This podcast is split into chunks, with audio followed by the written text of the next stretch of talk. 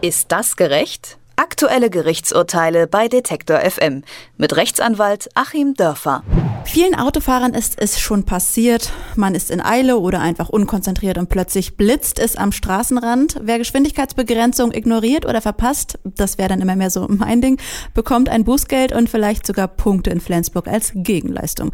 Für geblitzte Autofahrer in Köln lohnt es sich jetzt, den Bußgeldbescheid im Briefkasten anzufechten. Fast ein ganzes Jahr lang wurde hier an einer Baustelle auf der A3 alle geblitzt, die mit mehr als 60 Kilometern in der Stunde unterwegs waren. Das Problem nirgendwo stand ein Schild, das den Autofahrern mitteilte, wie schnell sie eigentlich sein dürfen. Ein Fehler, das hat auch die Stadt Köln schon eingesehen, aber wer seine Strafe schon bezahlt hat, bekommt sein Geld erst zurück, wenn er einen Antrag auf Gnadenerlass stellt. Ist das gerecht? Das frage ich Rechtsanwalt Achim Dörfer. Hallo. Hallo, guten Tag, Leipzig. Herr Dörfer, zunächst mal die Frage, wenn da kein Schild steht, dann kann ich doch nicht rechtmäßig geblitzt werden, oder? Nein, also ein Schild muss da schon stehen. Für den Juristen ist es ein Verwaltungsakt, so ein Schild, was da steht. Und ohne Verwaltungsakt herrscht halt Freiheit. Wir leben ja in einem Rechtsstaat, das heißt, solange mir etwas nicht verboten ist, darf ich es tun und muss ja nicht nur 60 fahren, weil irgendjemand das im Kopf hat, sondern eben nur dann, wenn der entsprechende Verwaltungsakt es mir gebietet.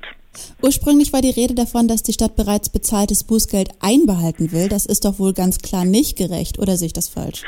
Nein, das ist völlig abwegig und die Stadt hat hier versucht, sozusagen eine etwas unklare Gesetzeslage erstmal für eigene Zwecke zu nutzen. Es gibt ja verschiedene Weisen, wie man hier sein Geld zurückbekommen kann.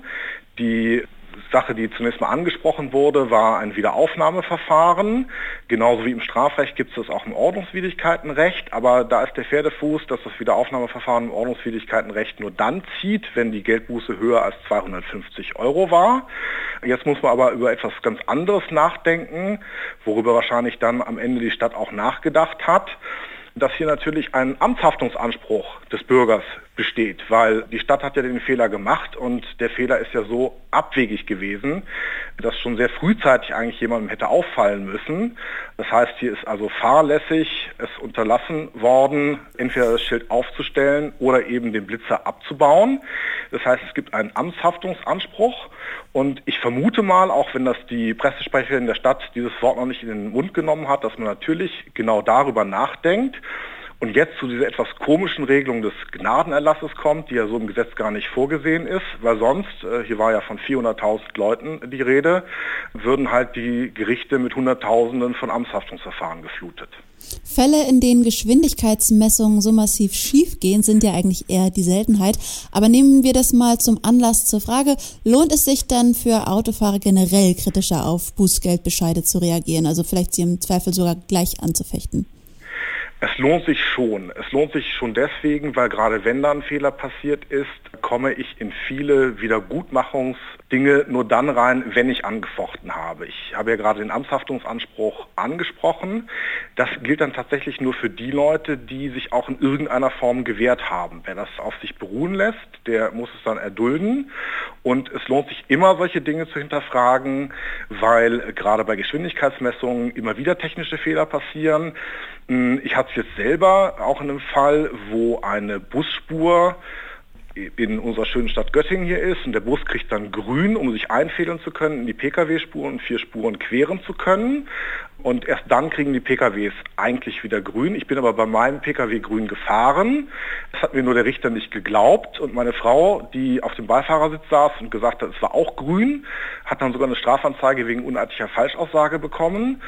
Und jetzt nach Recherchen hat sich herausgestellt, in der Tat, die Ampelanlage des Busses war defekt und statt dass sie 58 Sekunden grün zeigte, zeigte sie nur 5 Sekunden grün. Und jetzt werden wir das Ganze auch wieder aufrollen können. Also es lohnt sich immer, das zu hinterfragen und es ist natürlich umso dramatischer, wenn die Betroffenen es hinterfragen müssen, weil es eigentlich schon Aufgabe des Richters wäre, das zu hinterfragen. Und auch das muss ich hier mal kritisch anmerken. Es kann ja eigentlich nicht sein, dass so etwas wie in Köln unentdeckt bleibt. Da haben natürlich die Richter auch gepennt. Ein Jahr lang, das ist schon ein Ding, finde ich auch. Ja. Tausende Autofahrer wurden am Dreieck Heumer auf der A3 zu Unrecht geblitzt. Wer sein Bußgeld schon bezahlt hat, kann einen Antrag auf Gnadenerlass stellen, um entschädigt zu werden. Achim Dörfer hat uns das gerade erklärt. Vielen Dank. Ich danke Ihnen. Ist das gerecht? Aktuelle Gerichtsurteile bei Detektor FM mit Rechtsanwalt Achim Dörfer.